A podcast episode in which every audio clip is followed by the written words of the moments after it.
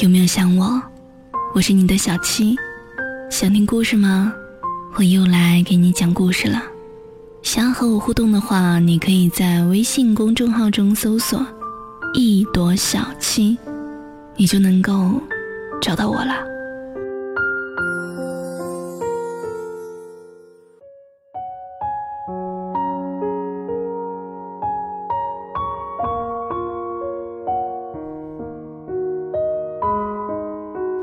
今年好像特别爱下雨，喜欢这样的天气，小小的雨刚刚好，不用打伞，就这样像雾又像雨，配上阴阴的天气，阵阵凉风，很舒服，让人清醒。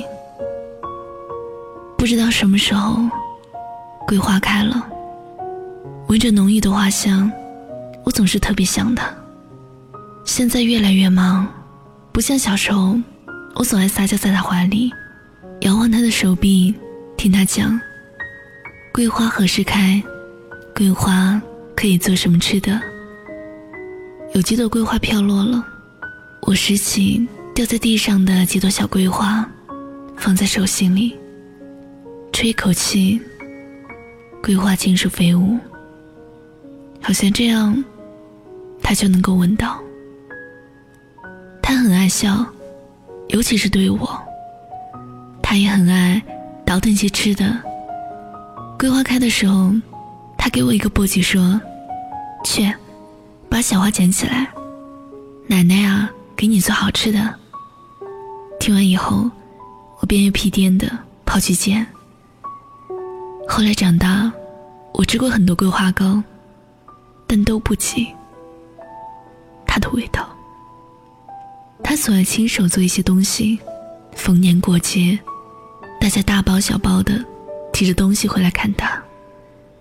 他嗔怪道：“不要在外面买，回来啊，我给你们做。”然后他就一扭一扭的在厨房倒腾，神采奕奕。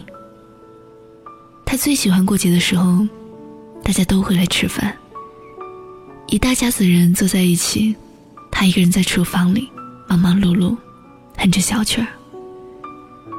我那个时候总感觉，他有使不完的力气。中秋的时候，他一个人做几十个月饼，都不嫌累。他说：“这热热闹闹的，真好。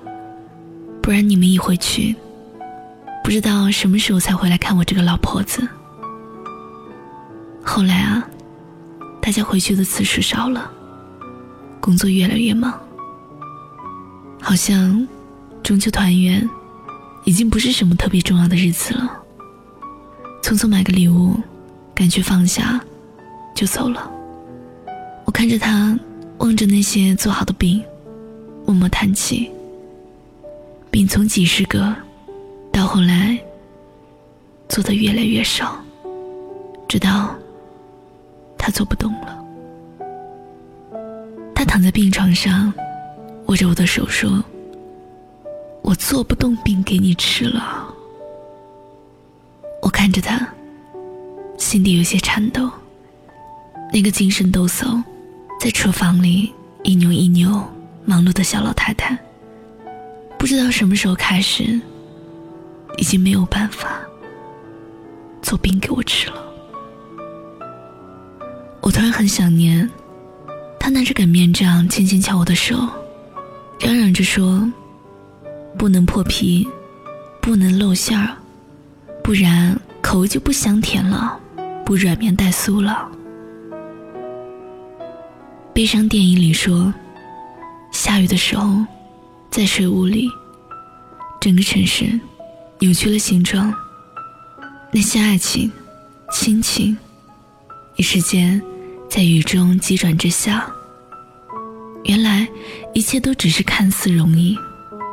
那些种子，还是开出了悲伤的花儿。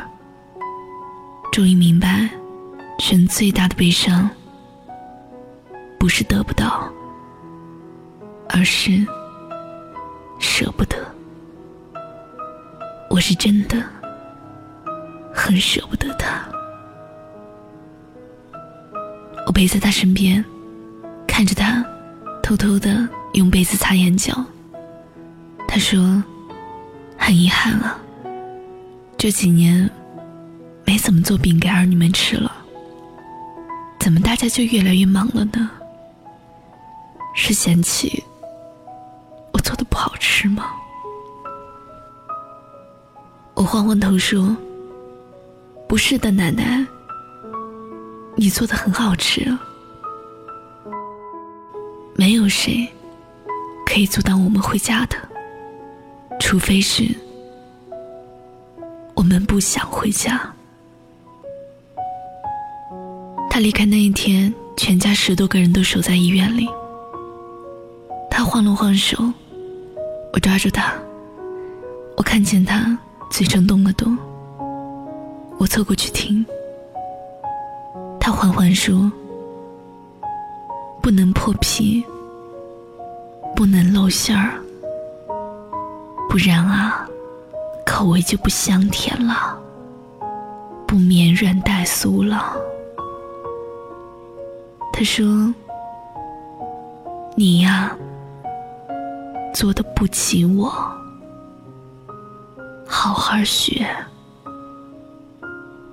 我把头埋进被子里，我不想要他看见我泣不成声。他说的对，后来我再也没有吃过那种味道，属于奶奶的味道。我知道你真的很忙，也许你也认为中秋回去不如国庆放大假回去，或者过年回去。可是你有没有想过，过一个节就是又过去一年？他们在家里望着，可始终不见你回家。亲爱的，里面有一句话说：“离家的路有千万条，可回家的路只有一条。”而往往，我们总是在忽略这条路，跟自己说：“过了今年，还有明年，后年。”这一年两年没有回家过节，好像不算什么。你也不会知道，他们知道你不回家，嘴上说没有关系，可心里别提多难过了。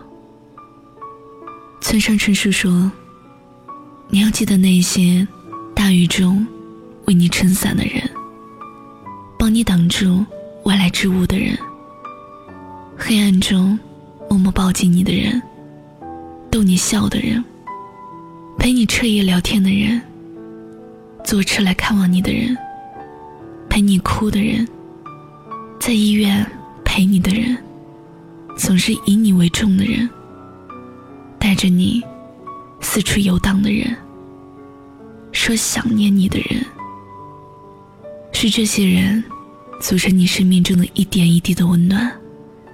是这些温暖，使你远离阴霾；是这些温暖，使你成为善良的人。别让这些温暖慢慢消失殆尽，也别丢失了回家的路。